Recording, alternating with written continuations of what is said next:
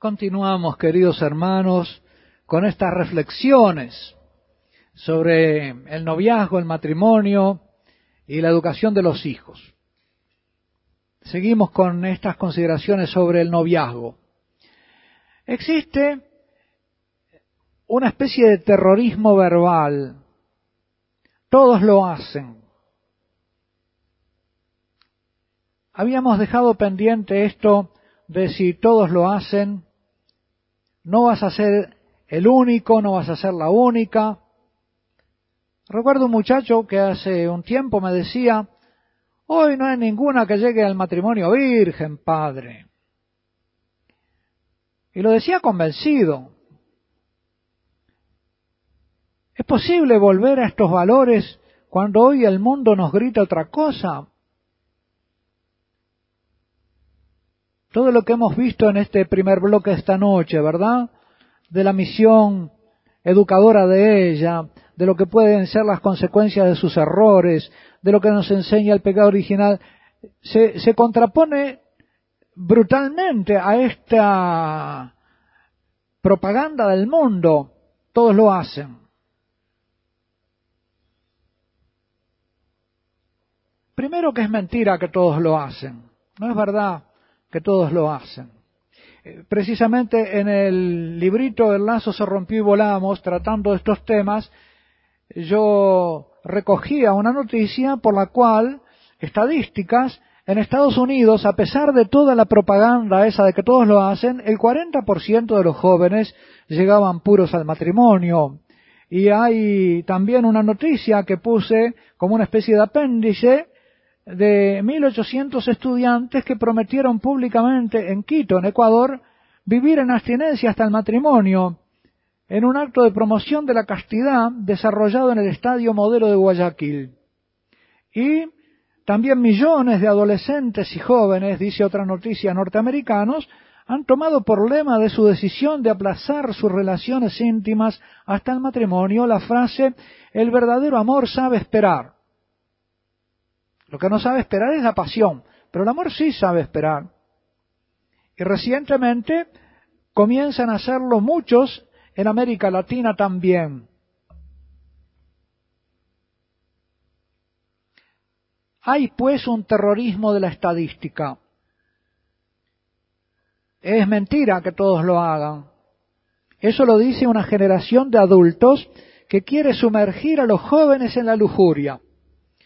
El psicosociólogo francés Tony Anatrella, en su libro El sexo olvidado, denuncia la inmadurez sexual de esta civilización sexista. Dice, es una civilización sexualmente inmadura. Viene a decir lo mismo que el Papa, porque una sexualidad que se deshumaniza, que no es humana, que se despersonaliza, es inmadura, humanamente inmadura.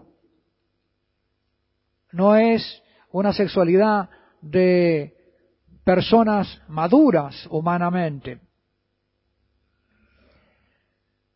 Tony Anatrella, en este libro, El sexo olvidado, denuncia la inmadurez sexual de esta civilización sexista que propulsa programas de despersonalización del sexo Incluso gran parte de los medios de comunicación, del arte cinematográfica, eh, contribuyen a esta despersonalización del sexo. Las últimas catequesis de Juan Pablo II sobre la redención del corazón están las tres, cuatro últimas catequesis dedicadas precisamente al tratamiento del cuerpo humano en los eh, medios de la imagen, en la televisión, en el cine, la pornografía, cuáles son las condiciones para exponer el cuerpo humano y los peligros que rodean esta exposición del cuerpo humano. Precisamente en atención a la herida del pecado original en el varón y en la mujer. Y por eso Juan eh, Pablo VI en la Humanevite reclamaba que se crearan condiciones culturales y sociales para la castidad. Pero lo que hay es precisamente un combate en contra. Y sin embargo, comprueba Tony Anatrella, sobre todo en Europa, que la juventud se resiste a esta acción sobre ella. Muchos jóvenes se resisten.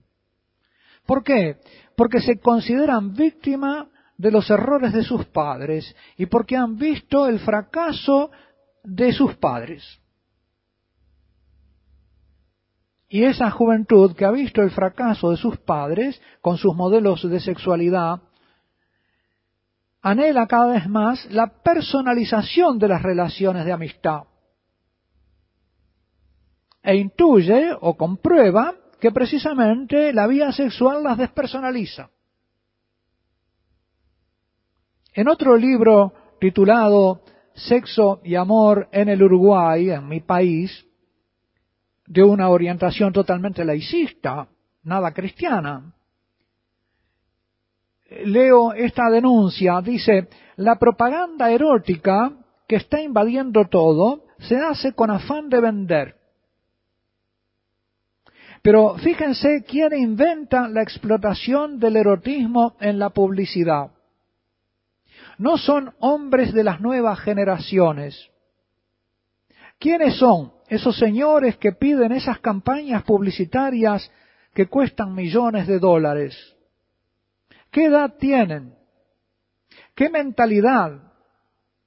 ¿Qué educación sexual han tenido, si es que la han tenido?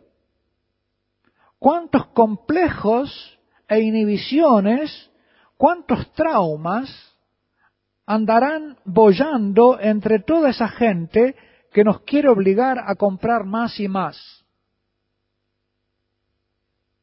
Termino la cita. Esto lo ha desenmascarado también el psicólogo Erich Fromm, que no es un cristiano. En su libro Psicoanálisis de la Sociedad Moderna se refiere a lo mismo, a esta despersonalización del sexo. Son testimonios interesantes porque desenmascaran todas estas mentiras con las que nos bombardean y bombardean sobre todo a nuestros jóvenes. Es mentira que todos lo hacen. Y si todos lo hacen, peor para todos. Pero es un terrorismo del número y una intimidación social. Tenés que ser como todos. Claro que de esa manera siguen acumulando cada vez más para su molino y siguen desorientando cada vez más a más jóvenes. Nosotros tenemos que reorientar a los que podemos. Ahora me viene a la cabeza una anécdota que me pasó muchos años en, Uruguay, en un pueblito del interior, donde fui a visitar una familia y la hija de la familia, una jovencita que estaría en secundaria, tenía, había pegado en el, mármol de la entrada, de la escalera de la entrada, un, pegotín que decía, eh, la virginidad es una enfermedad, vacunarte. Una pobre víctima de la propaganda. Y me acuerdo también de haber visto en ese pueblo y en otro pueblo del interior cuando pasó la lambada hace muchos años, que los clubes sociales, los papás, organizaban concursos de lambada para niños de 8 y 9 años. Vean a los mayores erotizando a los niños. ¿De, qué, ¿De qué enfermedad de la cabeza viene esto? Pero nosotros tenemos que reorientar lo que podemos. Primero en familia. Entre ustedes, las mamás y los papás, primero ustedes mismos y después a sus hijos. Después también en la educación escolar, en la medida en que podamos, y que nos dejen los planes de los gobiernos dirigidos desde el centro del poder mundial, nuestros ministerios de educación, nuestras escuelas.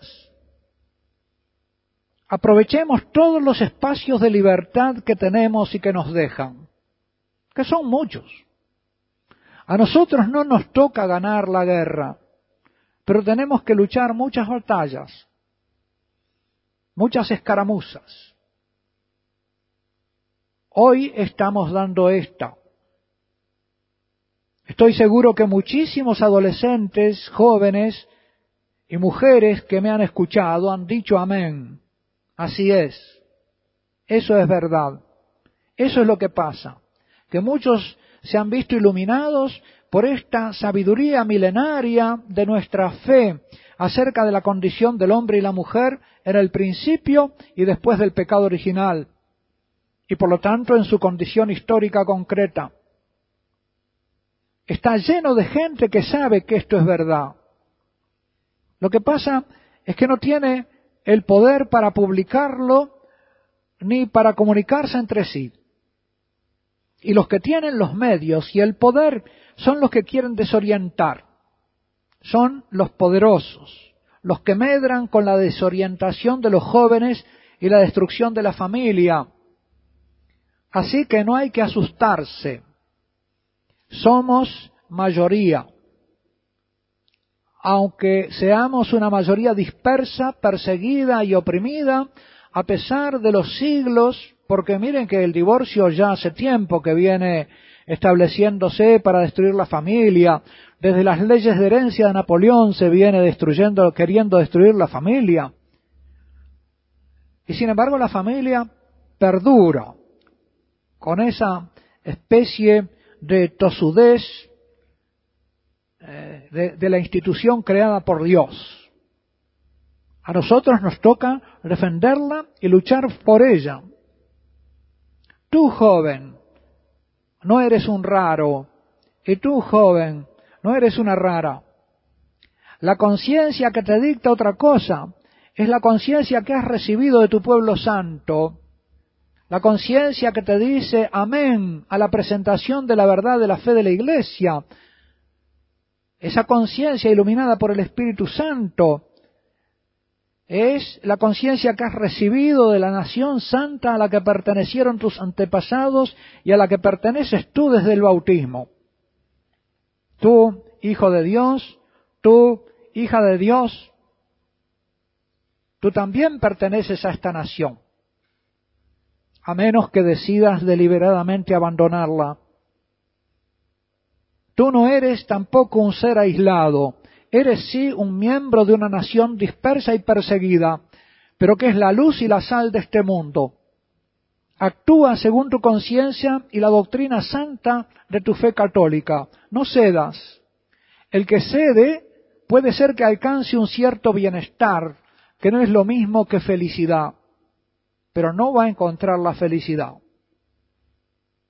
Porque Jesús vino a decirnos esto, es estrecho el camino que conduce a la vida y pocos van por él, y es ancho el camino que va a la perdición y muchos van por él. No te acomplejes por el número aparente. Según algunos dicen, hay un terrorismo estadístico que quiere asustar con números y mayorías. Eres hijo e hija de Dios. Sé valiente. Y mira, mi hija, tú que me estás escuchando, más vale soltera que mal casada. No cedas al chantaje del que te pide una prueba de amor cuando es él quien debe dártela, empezando a morir a su pasión por amor a ti y por respetarte hasta el matrimonio. No cedas por temor a perderlo o a quedarte soltera, suponiendo que te cases y no te deje antes, es una mala manera de casarse. Es una mala manera de empezar tu relación con él ceder a su lujuria. Hoy en día también se da el caso de que no es él el que la induce a ella o la obliga o la presiona para darle la prueba de amor. Sucede hoy que es la joven misma la que siendo más madura que el chico de su misma edad, lo elige y se apodera de él entregándosele. También otro error. Y ahora, queridos hermanos, quiero tratar eh, un tema que tiene que ver con la elección. Y decir cómo el novio, la novia, el esposo, la pareja, la da Dios Padre a sus hijos. Y que por lo tanto, más que de elegir, se trata de pedir, de reconocer y de recibir. Hagamos una pequeña pausa de oración.